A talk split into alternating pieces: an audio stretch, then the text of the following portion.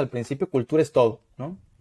En esta parte, en el pasado creo que, creo que en lo personal fallé eh, en algún punto. Hubo momentos donde eh, ciertos líderes, me incluyo, nos despegamos de la operación, del día a día, dejamos de escuchar a nuestra gente, nos volvimos locos por los resultados y nos dio un poco igual cómo íbamos a lograr esos resultados. ¿no? Eh, ahora estamos poniendo muchísima atención en garantizar que todos los líderes estemos metidos en la operación, escuchando a nuestra gente, a nuestros clientes, a nuestros prospectos, a nuestros mentores, a nuestros inversionistas y garantizar que las personas no pierdan la esencia de quiénes somos. ¿no? Creo que eso es bien, bien, bien, bien importante. Hay, diferentes formas de llegar.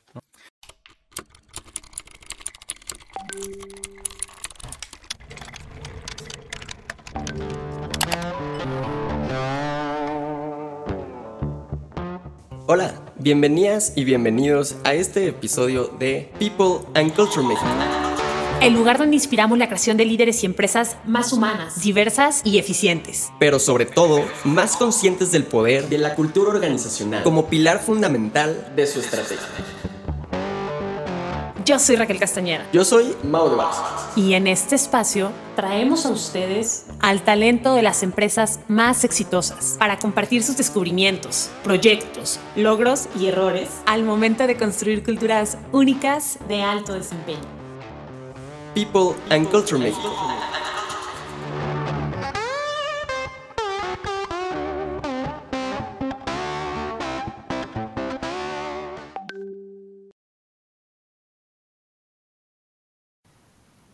En este episodio platicamos con Ricardo Moguel. Él tiene más de 10 años de experiencia en la industria de seguros. Fue country manager y arrancó las operaciones desde cero en Doctoralia para la región Latam y hoy es founder and CEO de Clivi, la primera clínica digital enfocada en diabetes.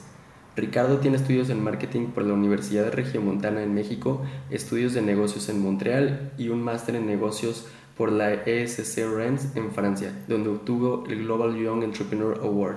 Te dejamos con la plática. ¿Qué onda, Ricardo? ¿Cómo estás? Hola Mau, buenos días. Muy bien, ¿y tú? Bien, bien, todo bien por acá. Ricardo, buenas tardes. Con un café. Por Hola allá. Raquel, buenos días por allá. ¿Cómo estás? Muy, muy bien. Oye, gracias. qué gusto tenerte por acá. Gracias por el tiempo. Hombre, gracias a ustedes dos, Raquel y Mau.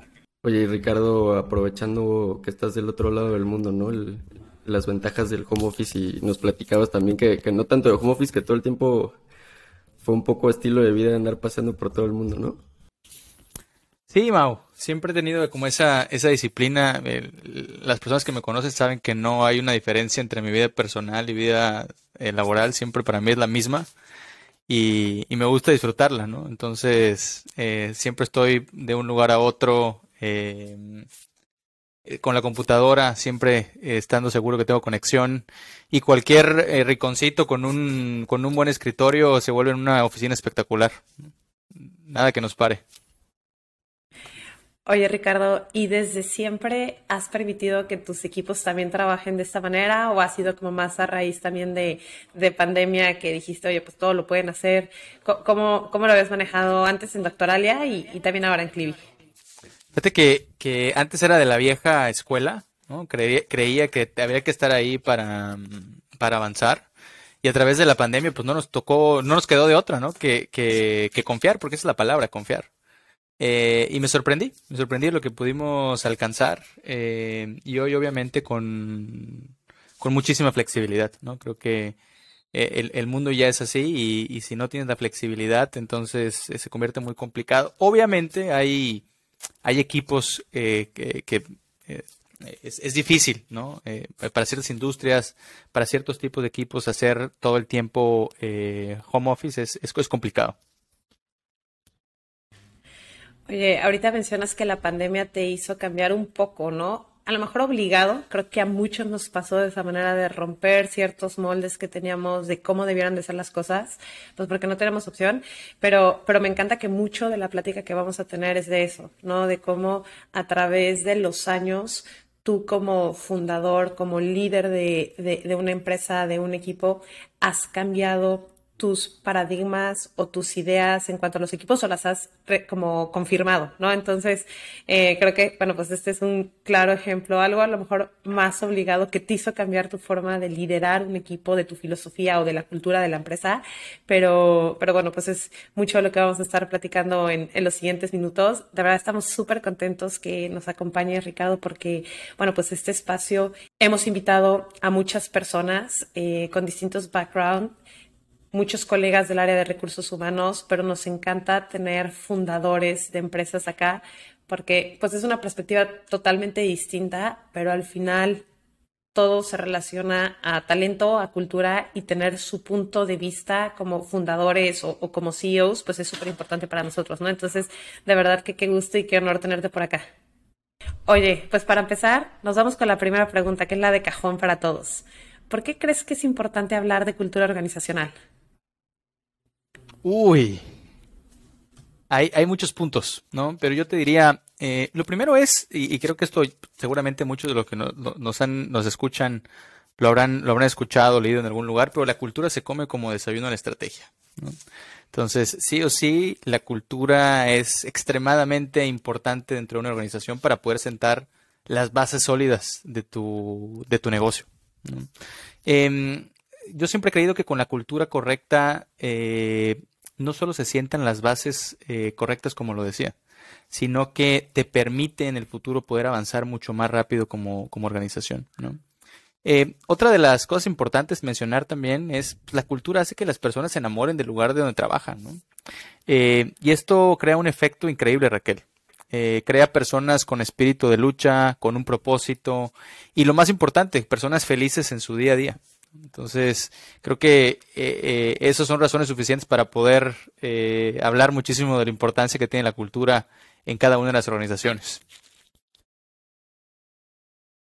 Rich, creo que eres la primera persona que usa esta, esta palabra que es enamorarse de la empresa, ¿no? O sea, hemos, escuchado muchos conceptos, ideas alrededor de la cultura y creo que eres el primero que usa esa palabra y se me hace súper interesante porque creo que al final si las personas pensamos en, propósito y de nuevo, si pensamos en que pasamos más de 8, 9, 10, 12 horas de repente en un ambiente de trabajo, sí hay que llevar ese sentimiento hacia la empresa, creo que un poco más allá de algo transaccional, de decir, pues es donde trabajo, es donde me pagan y es donde pago, paso cierto tiempo, ¿no?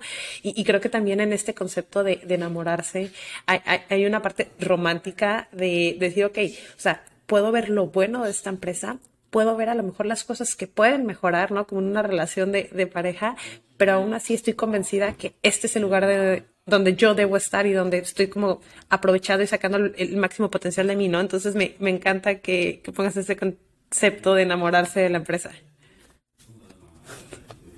Sin duda, lo, creo que lo acabas de resumir muy bien, mejor que yo.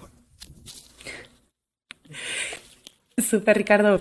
Oye, y pues para seguir un poquito, este, me encantaría que nos platicaras un poco de tu trayectoria. O sea, cuéntanos un poco más de Doctoralia, de Clivi y de Ricardo, y de ahí nos partimos para los siguientes puntos. Sí, claro. A ver, no fundé Doctoralia, ¿no? Doctoralia se fundó en, en, Polonia, el grupo se llama Doc Planner. Lo que yo hice fundé la compañía en México y senté las bases para la expansión en, América Latina. Eh, ahora, es, es, cierto que comenzamos de cero. O sea, Doctoralia la comenzamos eh, cinco personas y yo con muchas ganas de que las cosas eh, sucedieran creo que uno de, uno de, uno de nuestros principales motivos de, de por qué es, esas seis personas que empezamos es porque le queríamos hacer la vida más sencilla a las personas para encontrar una cita médica, ¿no? Para poder encontrar un doctor. Y al mismo tiempo queríamos ayudarles a los doctores a tener herramientas que pudieran ayudarles a gestionar de una forma eh, mucho mejor su consultorio, ¿no? Y a través de esa eficiencia poder tener más espacios para poder atender a más personas, ¿no? Porque hoy si algo, algo, algo nos hemos dado cuenta que es importante es la, es la salud, ¿no? Eh, yo te diría que en, en Doctoralia lo importante era el propósito y las ganas que tenía todo el equipo de que las cosas sucedieran, ¿no? Eh, siempre en, en, Doctoralia Raquel y Mau, nuestro enfoque eh, fue resultados. Yo creo que esa fue la clave para poder avanzar, ¿no? Em, para darles como el, resumen, a mi momento de la salida en América Latina habían más de 800 colaboradores, abrimos diferentes mercados, México, Brasil, Colombia, Argentina, Perú, Chile, ¿no? Em, em, casi la mitad del, ingreso de la compañía total a nivel mundial venía de lo que se había construido en Latinoamérica en, cuatro años. entonces fue una, una experiencia eh, espectacular. Prueba de eso es que hoy Doctoralia en los mercados donde opera es el líder absoluto ¿no? en, sus verticales. Y, nos dieron muchísimos aprendizajes, Raquel, muchísimos aprendizajes, muchos descalabros que de ahí aprendimos muchísimo. Y, justo en, en, ese, en esos aprendizajes, pues lo que nos dimos cuenta, eh, eh, no solo yo, sino otros colaboradores que hoy, hoy volvemos a, toparnos en, en Clivi, es que hay un montón de trabajo por hacer en la industria de la salud, ¿no? Eh, vuelvo a repetir, hoy creo que a través de todo lo que hemos pasado en los últimos años nos hemos dado cuenta que pues, en la salud no existe absolutamente nada más, ¿no? Em, y es, y es, con, es justo con, con esa idea cómo comienza Clivi, ¿no? Eh, Clivi lo comenzamos con un concepto de, de dar acceso a las personas a salud. O sea, eh, no, no podemos, no coincido y, con, mi, con mis socios no concebimos que la gente se muera porque no puede tener acceso a salud, ¿no? Eh, que tiene que ser, desde mi punto de vista, un, algo básico, eh, universal. Las personas no se pueden morir porque no pueden acceder a un doctor o porque no pueden tener un tratamiento correcto. Y así comenzamos así como usamos Clivi, ¿no? De ese, de ese, de ese problema tan fuerte en, en, en, México. Eh, y yo te diría, pues, no solo en México, sino también en el mundo, ¿no? De, que la gente no puede, no tiene acceso a salud, no toda la gente tiene acceso a salud, ¿no? Em, eh, eh, dentro, obviamente, de este problema, pues, encontramos diferentes, diferentes problemas, ¿no? Y uno de esos grandes problemas era eh, eh, eh, nos dimos cuenta de enfermedades crónicas y particularmente nos dimos cuenta de diabetes, ¿no? Y nos dimos cuenta que en México las mujeres se mueren no por cáncer de mama. La, causa número uno de muerte en mujeres es por diabetes, ¿no? Y la causa número muerte del número dos de muerte del país es, es diabetes y nos dimos cuenta que si no hacemos nada diferente usando la tecnología y usando la innovación, pues simple y sencillamente las cifras de muerte y las cifras de, de, de comorbilidades que la gente va desarrollando en el tiempo van a ser catastróficas. Eh, entonces, eh, eh, con, ese, con ese concepto y con, y con números aterradores, comenzamos Clivi, ¿no? que es una, una, clínica especializada en el tratamiento de la diabetes como lo comenté, el, problema pues, es gigante. Eh, así, bueno, más bien, esto hace que el propósito de la organización sea extremadamente fuerte. ¿no? Y, estoy convencido, Raquel, que eh, se puede hacer bien haciendo negocios, ¿no? Y ayudando al mismo tiempo. Entonces, eh, con esa, con esa, con ese concepto y con ese, con esa idea comenzó Clivi justamente hace 10 meses que empezamos la, operación formal de la compañía. Oye, Ricardo, qué, qué, qué cool que de verdad están atacando problemas. A veces hay muchas startups que atacan problemas ¿no? de los usuarios, pero creo que hay de problemas a problemas, ¿no? Y creo que lo que están atacando ustedes y lo que han estado haciendo, eh, creo que deja mucho más, ¿no? De, lo que a veces tratan de resolver otras empresas. Eh, y gracias por eso. Y, en ese sentido, a mí me gustaría entender y que nos platiques un poco en estas dos experiencias de Doctoralia hacia Clivi, hablando de cómo construir una cultura fuerte dentro de una empresa, ¿qué es lo que repetías o qué es lo que están repitiendo en Clivi de Doctoralia que sucedía? Que dijeron, sabes que esto sí funciona y hay que repetirlo, y que de plano, no, esto de verdad la regamos, lo hicimos muy mal y que nunca vuelva a suceder y no lo queremos ver en clip. ¿Qué, nos puedes platicar un poco de esa transición de doctoral, a Clivi? Ah, excelente pregunta, Mau. Eh, mira, em, creo que, antes de contestar a, tu pregunta, eh, hay unos puntos claves que me gustaría compartir con las personas que, nos escuchan. Eh, de, cuando comenzamos las dos compañías, ¿no? Tanto Doctoralia como, como. Mira, lo primero, Mau, y, cuando nos escuchan seguramente nos, están escuchando futuros emprendedores, eh, futuras personas que se van a unir a startups. Lo más difícil es comenzar. Eso es lo más difícil. Una vez que comienzas, entonces créeme que, que, todo, tiene, todo tiene solución. ¿no? Em, antes, antes de comenzar, eh, tanto doctoral como Clivi, pues entender bien el problema a resolver, ¿no? Este, ser obsesivo con ese problema que está resolviendo. ¿Cómo vas a hacer para poderlo, para poderlo resolver? Em, otra cosa es encontrar aliados, ¿no? Eh, que compartan eh, esa misma visión, esas mismas ganas por resolver el problema, ¿no? Esos aliados que te complementen como profesional y como persona. Em, siempre hay muchas formas de comenzar y de avanzar, ¿no? Creo que lo importante aquí es elegir el enfoque eh, que vas a tener y apegarte a él, ¿no? Eh, por ahí en este hay, un dicho que dice el que mucho abarca poco aprieta, ¿no? Entonces creo que el, enfoque es fundamental en, todas las etapas de una compañía y, principalmente en los inicios de, una, de una compañía. ¿no? Em, otro de los puntos creo importantísimos antes de, entrar a tu, a tu, pregunta, Mao, es mental y físicamente hay que cuidarse, ¿no? Y poner muchísima atención a las señales que te manda tu mente y tu cuerpo. Hay que saber decir cuándo, cuándo no, hay que saber cuándo descansar y también hay que saber cuándo meter el acelerador a fondo. Em, contestando puntualmente a tu pregunta, ¿qué estamos repitiendo, no? ¿Qué, creo que hacíamos espectacular en Doctoralia que estamos haciendo también espectacular en Clivi? Lo primero y el, concepto número uno eh, eh, son personas, ¿no? Eh, y, personas es igual a cultura. Entonces, rodeándonos de gente espectacular, Mau. gente espectacular que tenga el mismo espíritu de batalla que nosotros, que yo en lo particular, Em, pero que al mismo tiempo seamos diferentes, ¿no? Y que nos complementemos entre sí. Em, eh, otra de las cosas eh, eh, que estamos haciendo y que hicimos en Doctoral desde el principio es enfocarnos, o sea, enfoque, enfoque, enfoque, ¿no? garantizar que todos mantenemos enfocados en acciones que realmente nos están generando valor, ¿no? Entender cuál es ese 20% de las acciones que nos van a hacer llegar al 100% de los objetivos que nos, que nos determinamos, ¿no? Como, como organización. Otra de las cosas que aprendimos también en, en, Doctoralia es no hacer mucho ruido, ser más humildes, ¿no? Este, y saber alzar la mano cuando necesitas ayuda, ¿no? Con mentores, con inversionistas, con el mismo equipo, pedirle ayuda a los libros, que ahí vienen muchas respuestas, ¿no? Entender que no necesitamos ser los más inteligentes siempre de las reuniones o ahora de los cuartos virtuales, eh, pero sí los que se esfuerzan más, ¿no?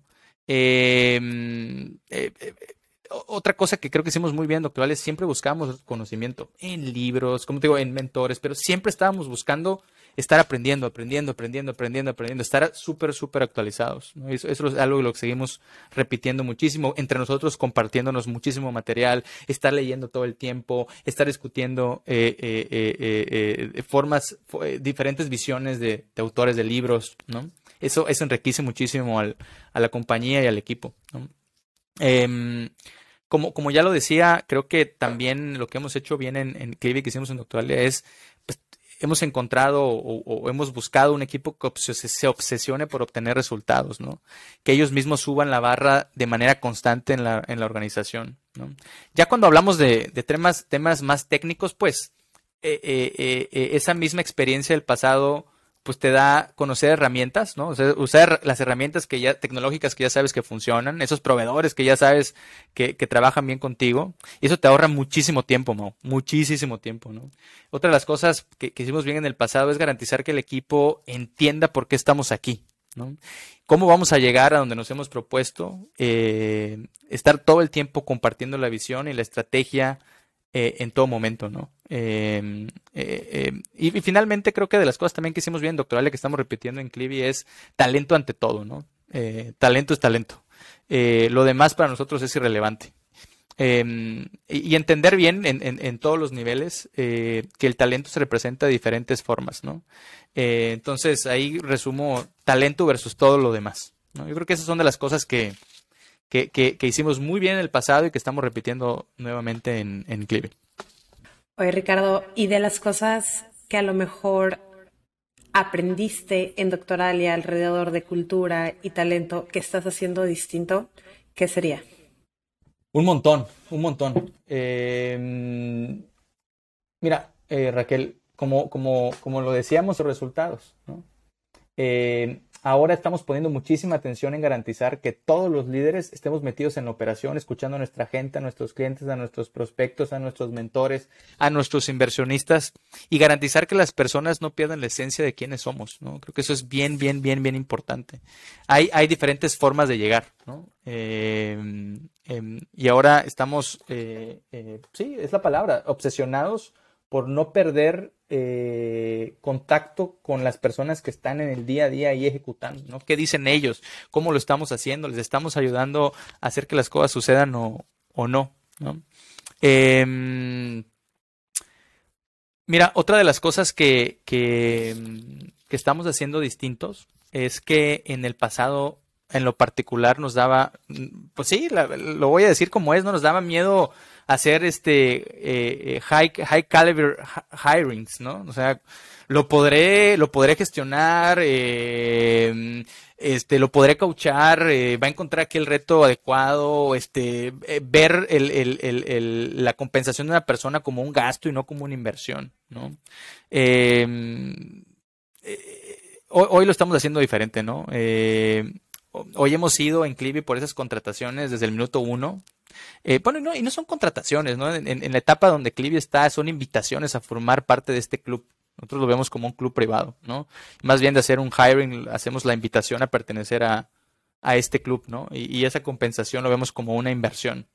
Em, esto estoy seguro que nos está ahorrando muchísimo tiempo. Yo en mis cálculos eh, considero que entre 8 y 12 meses nos hemos ahorrado eh, em, en tiempo en, en, el crecimiento que hemos tenido. ¿Por qué? Porque hemos tenido el valor de traer esa gente eh, espectacular a ser parte de, de Clivi, ¿no? Eh, rodearnos de profesionales espectaculares nos ha hecho en verdad irnos súper rápido y ir caminando de una forma mucho más, más sólida, ¿no? Entonces esto es algo sin duda que hemos hecho también diferente. Otra de, la otra de las cosas que hemos hecho diferentes es que en todo momento eh, garantizar que todo mundo tiene un indicador numérico, ¿no? Pero no solo eso, eh, sino eh, eh, que todo el mundo entienda la importancia del rol que juegan en Clivi y más importante, que tengan una guía de cómo alcanzar sus objetivos, ¿no? a veces en el pasado se nos iban personas, no, no era claro eh, eh, qué es lo que teníamos que hacer, o algunos sí y algunos no, pero entonces algunos que sí tenían los indicadores no sabían cómo alcanzarlos. Entonces hoy nos hemos obsesionado mucho por, por intentar dar primero esos indicadores a cada persona de la organización, no importa dónde te sientes, todas las personas tienen un indicador y muy importante, más importante, la guía para que esas personas puedan llegar a, allá, ¿no? Muchas veces no hay guía, ¿eh? En esto que estamos construyendo nosotros muchas veces no hay guía, pero entonces el acompañamiento y el soporte para poder encontrar el camino, ¿no? Em, y otra de las cosas eh, que hemos hecho distintas es obsesionarnos por tener métricas claras del negocio.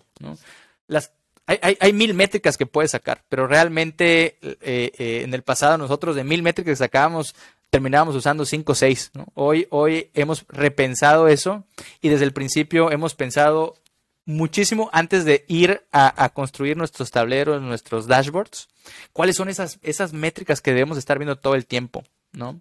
Eh, eh, eh, obviamente con esas métricas pues te da una vista correcta de dónde estás parado, ¿no?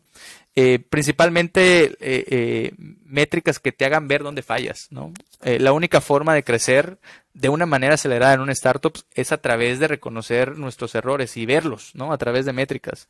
Esas áreas de oportunidad las tienes que poder ver, determinar dónde está el problema y obviamente a través de eso, pues crear tu plan de acción e ir pasando cada uno de esos problemas, ¿no? Creo que también eso es algo que hemos hecho bien diferente desde el, principio. En lugar de intentar construir N cantidad de métricas, hemos, hemos hecho, este, hoy les diría, hay cinco dashboards que utilizamos todos los días que nos dicen dónde estamos y que nos van apuntando los errores que tenemos.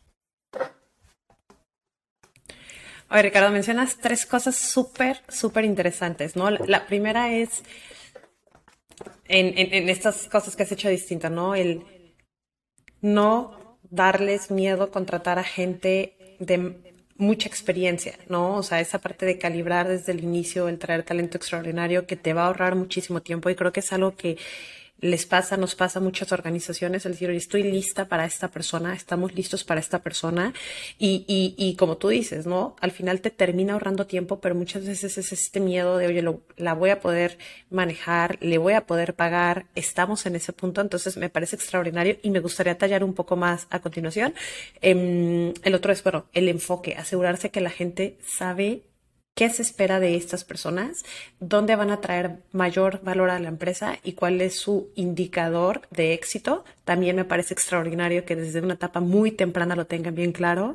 Y, y el último punto, ¿no? De cuáles son las métricas que importan. Porque sí, como tú dices, podemos poner 100 indicadores como compañía, pero tenemos que ver los que más nos interesan y creo que es algo que nos pasa a muchas organizaciones, el querer controlar todo, querer medir todo y el que mucho abarca, pues poco aprieta, ¿no? Entonces, me encantan los tres puntos que mencionas. Me encantaría platicar un poquito más acerca de, de, de, de la importancia del liderazgo en una etapa temprana, ¿no? Y, como decías, bueno, pues en esta etapa donde tú estás, en, en Clivi, pues es, o sea, no una invitación a un club, ¿no? Casi que cofundar una empresa, ¿no? ¿Qué buscas tú en tu equipo de liderazgo? ¿Qué buscar en los primeros colaboradores, en los fundadores, para asegurarte que la empresa crece eh, fuerte y sólida? Mira, hay un libro de mis favoritos eh, que seguramente no soy el primero que, que, lo va a citar, que es eh, The Hard Things About the Hard Things, que lo he leído ya tres veces y siempre encuentro algo diferente. Y, en este libro hay una frase de Ben Horowitz que dice, eh, Don't waste time explaining why things are going wrong. Spend on trying to make them right. Entonces, gente que se enfoque no en explicar por qué las cosas no salen. Gente que se enfoque en buscar cómo sí las cosas pueden suceder, ¿no?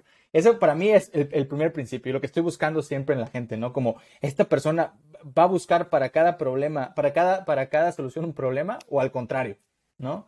Y esta persona va a estar buscando, aunque, aunque, aunque, aunque no lo cumplamos, en lugar de buscar excusas, ¿por qué no lo cumplimos? Va a estar buscando siempre la solución y va a estar empujando una y otra vez ok, esto, esto es una de las cosas principales que, que yo busco en, en, en, los líderes, ¿no? Eh, otra, otra de las cosas, Raquel, también creo que eh, siempre, siempre hay que buscar a la persona correcta para el momento que la compañía vive, ¿no? Eh, creo que hay que tener súper claro eh, cuál es ese set de fortalezas y atributos que tú estás buscando, ¿no? Eh, y, y, esa persona, pensar que esa persona te va a ayudar a resolver los problemas de los próximos 12 meses, ¿no? No, no en el futuro, porque el futuro no existe es hoy. Entonces, eh, eh, parte de lo que busco también es, oye, esa persona hoy tiene la capacidad para ayudarnos a resolver los problemas de hoy y los próximos 12 meses. Es súper, es, súper, súper importante, ¿no? Em, y, y, otra de las cosas, así como buscar que pueda resolver los problemas hoy, siempre pensar si esa persona podrá evolucionar en el tiempo para afrontar los retos del futuro, ¿no? como, oye, esta persona a través de coaching, a través de lectura, a través de mentorships, va a poder dar el salto y acompañarnos en el camino, ¿no? Eh, y se va a poder adaptar, porque sabemos perfectamente que eh, una startup no es lo mismo seis meses después, pero tampoco un año después, pero tampoco dos años después. Los desafíos son totalmente diferentes. El set de skills que se requieren es totalmente diferente. Inclusive el mindset tiene que evolucionar, ¿no? Entonces también pensar o evaluar muy bien a la persona por su capacidad de, de crecimiento eh, tanto personal, que es súper importante, como, como, profesional, ¿no? Eh, en general, en, en lo particular, eh, busco tres cosas. Pasión, ambición e inteligencia. Pasión por hacer lo que sabe hacer mejor esa persona. Si esa persona nunca, eh, perdón, si esa persona se apasiona por lo que hace, por lo que está haciendo en su trabajo, en su día a día, nunca va a ver el trabajo como trabajo. Y esto es magia, porque si tú no ves el trabajo como trabajo, nunca tienes que trabajar. Y esto eh, lo he visto en diferentes profesionales y su desempeño es totalmente diferente a alguien que ve el trabajo como trabajo. ¿no? Entonces, eh, buscar la pasión en las personas por lo que hacen, eh, para mí es algo, algo que siempre estoy, siempre, que estoy, siempre estoy buscando. Eh, y, para resumir, hay una gran diferencia entre top performers y, otros players, por así decirlo. Eh, em, otra de las cosas que te decía es ambición. ¿no? Em, e, e, e, esa persona hacia dónde va, ¿no? En su camino personal y en su camino profesional, ¿no? Se está retando lo suficientemente, sueña eh, lo suficientemente lejos. Esa persona podría ocupar tu posición en el futuro, ¿no? Eh, digo, y, cuando hablo de cuando hablo de ambición, pues, hay diferentes ambiciones. No, tiene que comer, no, no, tiene que querer ser el, próximo founder de un unicorn, ¿no? Pero esa, esa ambición que tiene lo reta suficientemente para el contexto de esa persona, ¿no? Es una persona que quiere trascender, ¿no? O es una persona que se pone la, vara bien alta, pues es la única forma en que, en, que, en que vayas también acompañando a un startup en el crecimiento, desde mi punto de vista, ¿no? Y, la otra parte, pues inteligencia. Eh, y, pues primero hay, hay, que definir que pues hay diferentes tipos de inteligencia. Pero lo que me refiero es una persona eh, que siempre esté en búsqueda del conocimiento, ¿no? Eh, entender cuáles son los recursos para encontrar este conocimiento de esta persona, cómo reaccionaría ante ciertas problemáticas o preguntas del día a día, ¿no? Eh, si la persona es lo suficientemente inteligente, siempre encontrará soluciones a los, a los problemas, no de forma viceversa, ¿no? Eh, y finalmente, eh, strong on values, ¿no? creo que eso es, eso es importantísimo, también hablando de cultura, ¿no? Si esa persona no tiene values suficientemente fuertes, realmente no la quieres en tu organización, ¿no? Eh, este, este mismo libro de, de, de, de, Hard Things, About the Hard Things, habla, ¿no? ¿De qué te sirve tener gente extremadamente inteligente si son rebeldes, ¿no? Si son inmaduros. Eh, eh, personas que piensan que todos son torpes menos, menos esa persona, ¿no? Eh, si la persona no es confiable, pero tiene toda la inteligencia, tampoco va a funcionar, ¿no? Y, este libro dice también evita los jerks, ¿no? Porque eso solo va a ser un gusano que va a ir contaminando tu organización, ¿no? Entonces también eh, eh, la parte de, valores es, es, fundamental. Oye, Ricardo, voy a cambiar un poquito de, carril, pero vamos sobre la misma vía.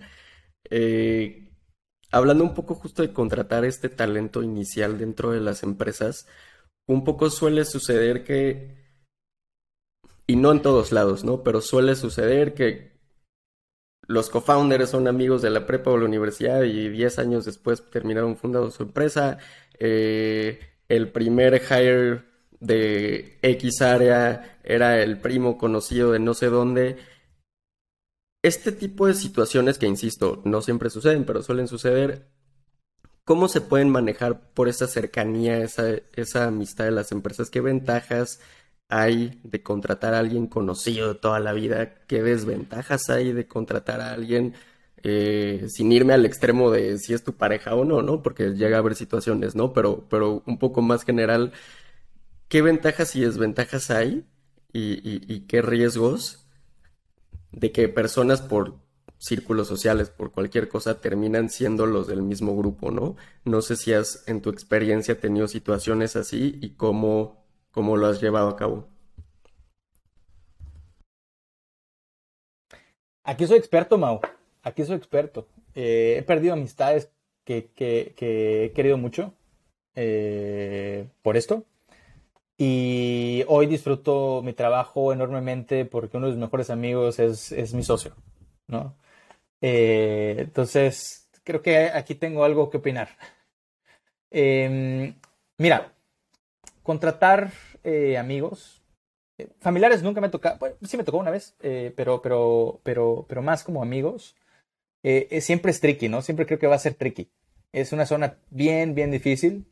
Sin embargo, tengo un framework para tomar estas decisiones que me gustaría compartirlos con quienes, quienes nos escuchan, ¿no?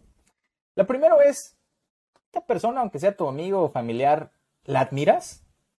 ¿Sabes qué son sus... ¿Sabes? O sea, si, si, si, si tú a esa persona la, admiras eh, y sabes que sus logros no son bullshit, que realmente esa persona se esforzó por llegar ahí, eh, eh, porque es tu amigo, porque, es, porque has estado cerca de esa persona, ¿no? Es como primer concepto. O sea, esta persona no te va a venir a decir a ti que es que, alcanzó esto por X y Y, porque tú lo viste, tú estuviste cerca, tú, tú viste sus, sus derrotas, sus, sus, victorias, ¿no? Eh, entonces, e, e, esa es la, primera, primera, ¿no? Oye, lo admiro, la admiro. Ese es como el primer, el, primer checkbox que en mi caso particular eh, le doy clic, ¿no? La otra es, es una persona con una inteligencia emocional alta eh, para, para dividir entre la amistad y el trabajo, ¿no? Esto es clave si no quieres perder a ese amigo o esa amiga. Eso es clave. O sea, creo que con, un, con, esta persona que te decía, nunca logramos romper como esa barrera en el trabajo de la amistad, ¿no? Eh, y, con la otra persona que hoy es mi socio, sí logramos romperla perfectamente y, prueba de ello es que trabajamos hace casi seis años juntos. Eh, y la otra es no ser tú quien hace la, entrevista y el hire, ¿no? Porque yo quiero, te voy a contratar. No. Eh, en, mi caso particular, pues, en, cuando se hacen los hires, siempre buscamos hacer un sistema, sistematizar la forma en que lo hacemos, ¿no? Eh, y, siempre pedir al equipo que, evalúe a esa persona, ¿no? Que sean ellos los que deciden si esa persona vale la, vale la pena la contratación eh, y, y, pues siempre ser respetuoso con el equipo, ¿no? O sea, e, e, es el equipo, tú crees que esa persona vale la pena porque la admiras, tú sabes que esa persona no, o sea, ha logrado muchas cosas y no solo dice eh, eh, bullshit. Entonces, llévala con tu, con tu equipo, ve quién, cuál va a ser el proceso de, entrevistas, ponlo a competir con, otras personas y, mejor si, si, no dices que es, que es tu conocido, ¿no? Mejor, porque entonces no sesga en ningún momento la, traer, traer, a, traer a esa persona, ¿no? Eso es como, son como los tres eh, checkbox eh, que siempre, siempre, siempre, siempre me lo pongo como regla personal cuando se trae un, cuando se trae una persona que conozco, ¿no? Cuando se trae un amigo. Ahora, ¿cuáles son las ventajas? A ver, es increíble trabajar con amigos, especialmente cuando es momento de celebrar. Es increíble. Eh, la comunicación desde el minuto uno pues, es súper sencilla y directa, ¿no? conoces de dónde coge a esta persona. Y la otra persona sabe de dónde coges tú. Entonces, eh, eh, la comunicación se vuelve muy, muy, muy, muy, muy sencilla desde el, principio, ¿no? Em, y, al final del día, esta persona, como otro gran profesional, lleva las mismas ventajas a la compañía que otro gran profesional. ¿No? Entonces también la compañía gana. De eso se trata, de hecho, que la compañía gane. Ahora, las desventajas, pues la, la, más fuerte, la que yo veo, pues puedes perder una amistad que valoras mucho y el riesgo es muy grande, ¿no? Muy, muy, muy grande. Eh, ah, eh, otra, de las, otra de las desventajas es que a veces eh, puede ser soft en el feedback, ¿no? si no tienes inteligencia emocional, y eso al final del día puede mermar el desempeño de esa persona, ¿no? De ese amigo. Este, oye, pues lo va a dañar. Entonces mejor no le digo las cosas como son y entonces no escucha la the, real truth, ¿no? Entonces no le das el real feedback que le hace crecer a esa persona. Entonces lo dañas más y dañas a la organización y dañas a todo el mundo. Esto, es algo también creo que, que es común eh, en las personas que, o, los, los, los, las, las, startups que contratan personas que conocen, amigos. Em, y, y, y, la otra desventaja es que el resto de la compañía eh, puede no estar contenta, ¿no? O inferir que esta persona está ahí porque es amigo del fundador, porque es amigo de uno de los, de, los socios de la compañía. Eh, sin embargo, eh, si, el punto de hiring que comentaba anteriormente lo haces bien, esto lo mitigas muchísimo, ¿no? Si, esta persona la pones a competir de una manera igual que con otra persona, esto lo mitigas muchísimo, ¿no? Porque entonces va a traer un talento que va a estar sumando a la organización. Y si ese talento suma a la organización y hace que la organización crezca, nadie va a hablar eh, de esta persona. ¿no? Bueno, esas son las, las, desventajas que veo. Oye, Rick, yo le voy a dar un poquito también la, la, vuelta al, tema, porque me encantaría preguntarte cuál es el rol del equipo fundador y el rol de, del CEO en una etapa temprana para construir esta cultura fuerte, esta cultura que enamora, esta cultura sólida? ¿Cómo se involucra, cómo se, debería de involucrar el, equipo en, esta etapa temprana? Excelente pregunta. Em, a ver, lo primero que me gustaría decir es que esto es clave. O sea, si, el, si el fundador, los fundadores y el equipo fundador no se involucran en la cultura, tacha, desde mi punto de vista. Eh, eso es algo de lo, más importante en las organizaciones, ¿no? Em, mira, las únicas personas que permanecerán en, tu organización, en tu compañía, en momentos malos, son las que realmente les guste su trabajo, como decíamos al principio, que estén enamoradas de su trabajo, ¿no? Estos fundamentos tienen eh, que estar bien cimentados desde el día uno, ¿no? Por eso es clave que todo, tanto el fundador como, ese, como el equipo de liderazgo se involucren en, la cultura de la organización. Es importante también decir que, que, tanto el fundador como el, equipo de liderazgo pues, son el reflejo de la cultura de la compañía, ¿no? Eh, piensa siempre en qué tipo de compañía te hubiera gustado trabajar por siempre, ¿no?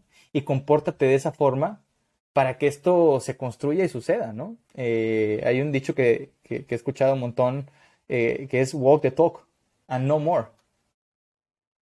Si tú quieres trabajar en una compañía XYZ, compórtate y, velo, imagínalo, ¿no? Imagínalo y, y, compórtate todos los días a ese nivel para que ese sueño que tú tienes se convierta en realidad y esa compañía en la que siempre soñaste, en la que querías trabajar, en un momento se, vea realidad. Y muchas personas que están contigo se enamoren de esa compañía en la cual siempre tú quisiste, quisiste trabajar, ¿no?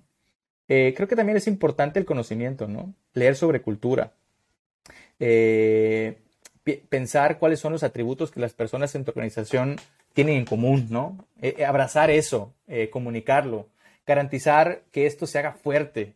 yo creo que esto es lo que define a una organización. Al final del día, una organización no, la cultura de una organización no es el, el CEO ni el equipo fundador.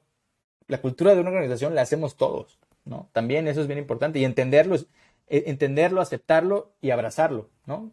Y permearlo en toda la, organización, ¿no? Por ejemplo, eh, no sé, en Clive estamos orientados a resultados, ¿no? Creemos, nosotros que somos un equipo de alto performance, algo así como el Chicago Bulls de Michael Jordan, Scottie Pippen, Dennis Rodman y compañía, ¿no? Eh, esto nosotros lo hablamos desde el minuto uno con todas las personas que llegan a Clive eh, y, así nos comportamos. Nos comportamos como un equipo deportivo que, está creado para ganar campeonatos. Como un equipo desde que desde el minuto uno se esfuerza para ayudar al compañero que no va tan bien a alcanzar su nivel. Eh, y así nos comportamos todos los líderes en Clevi.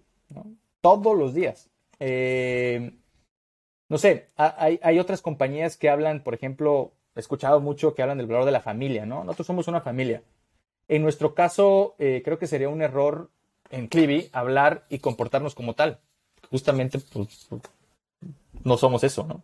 Entonces creo que también hay que ser muy congruente eh, con lo que sabes que eres y lo que, y lo que muestras al, resto del equipo, ¿no? Eh, y, también hay que tener claro que la cultura, como te decía, no solo eres tú ni el equipo de, de liderazgo, ¿no? La cultura son todos, somos todos. Eh, creo que siempre hay que tener la humildad para poder escuchar realmente a tu gente, ¿no? Lo que hay en su corazón te determina como, como una organización. Y puede sonar muy, muy romántico, pero al final del día, eh, una organización es la suma de todas las personas que conformamos esa organización, ¿no?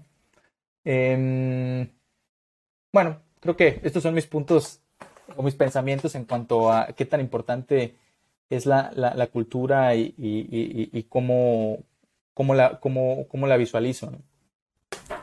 Oye, Ricardo, y en ejemplos concretos, o sea, en acciones concretas, ¿cómo te aseguras de, permear esto tú y tus líderes? O sea, como nos gusta dejar dos o tres cositas muy accionables eh, del podcast, ¿cómo te aseguras de bajar esos comportamientos y esa filosofía con el equipo? Mira, eh, nosotros siempre nos estamos, en Clevi siempre nos estamos preguntando, y esto lo ganamos por, por, por, uno de nuestros inversionistas nos hizo la pregunta un día de, oye chicos, está muy bien, ¿no? O sea, eh, result oriented, eh, eh, siempre está resolviendo problemas, uno de nuestros, de nuestros valores es como Ubuntu, una filosofía africana que les invito a leer.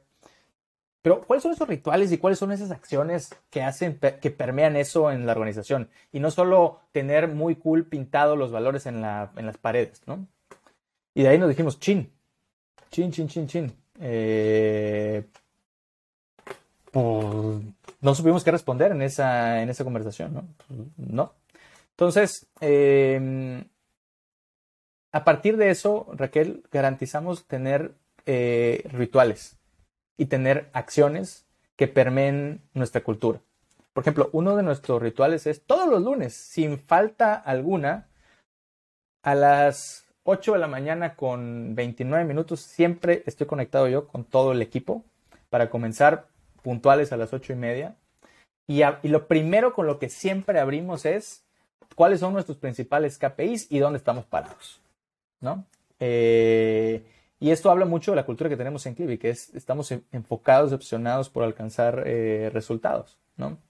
Eh, y, que todo el mundo sepa dónde estamos, dónde estamos parados, ¿no? Entonces, eso es para poner un ejemplo, ¿no? Es uno de los rituales que nosotros, que nosotros tenemos, ¿no? Eh, de las, otra de las cosas en Clivi es, siempre estamos resolviendo problemas y nunca nos damos por vencidos. Entonces, de cada uno de los problemas que tenemos, que, identificamos como un problema grande de la organización que hay que resolver, siempre, siempre, sí o sí o sí, tenemos un plan de acción. Siempre, siempre. Y no, y, siempre nos ponemos reuniones eh, eh, eh, frecuentes, pero regular son cada cinco días o cada siete días, donde ese action plan decimos en, en X determinado tiempo, pero regular nosotros manejamos tiempos sprints de dos semanas a cuatro ahí todo nuestro action plan tiene que estar resuelto. Y determinamos líderes eh, que, se unen a esa reunión y cada quien de esos líderes es accountable de algo, ¿no? Y entonces con eso garantizamos eh, que estamos resolviendo problemas todo el tiempo, ¿no? Eh, entonces, em, e, es otra de las acciones que, tenemos y, cómo nosotros permeamos la cultura en la, en la, en la, en la organización. otra de las cosas, creo que importantísimas es alguna vez vi un, meme eh, eh, que decía algo así, como eh, sometimes you have to be the boss of, fun. Y, también parte que algo que nos caracteriza en Clive es que nos divertimos, Y hay momentos para hacer, que tienes que tener esos momentos de vulnerabilidad donde, donde te dejas criticar del equipo, donde te haces burla tú mismo, ¿no? Donde dejas que los demás hagan stickers de ti o tú mismo te mofas de ti, donde en las fiestas también se vale que te emborraches con, todo el equipo, ¿no? Y celebrar con todo el equipo como todos celebran.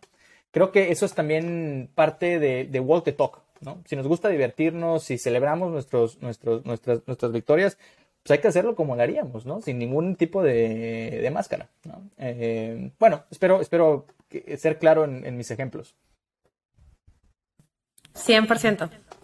Nos encanta, gracias por compartirlos, Rich.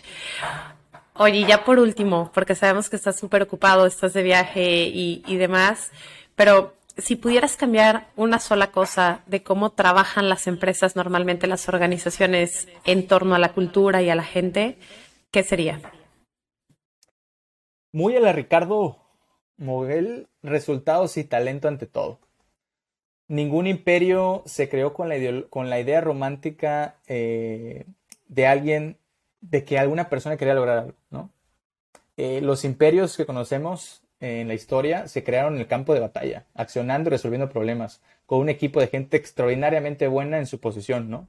Con la creencia máxima de que la causa que perseguían era la correcta. Entonces yo creo que si todas las organizaciones nos enfocamos en buscar eh, resultados y buscar ese talento que nos haga que, los resultados sucedan, em, podemos tener organizaciones eh, que crecen eh, más rápido, eh, nuevas organizaciones que resuelven problemas prioritarios, que tienen éxito. Y si eso sucede, pues todo el mundo gana, ¿no? Y de eso se trata. Gracias por estar por acá, pues, Ricardo, por compartir. Muchas gracias, Un gusto saludarte. Soy fan de lo que están haciendo en Clivi, soy fan de tu equipo, que, que, tengo el gusto de conocer a algunas personas y sé que están haciendo cosas increíbles. De verdad, gracias por acompañarnos. Hombre, muchísimas gracias a ustedes, Mau, Raquel, por el espacio. Espero que dejemos un granito de arena a las personas que nos escuchan. Gracias. Estoy segura que sí. Te recordamos que puedes encontrarnos en YouTube, Spotify, en www.peopleandculture.mx y en nuestras redes sociales.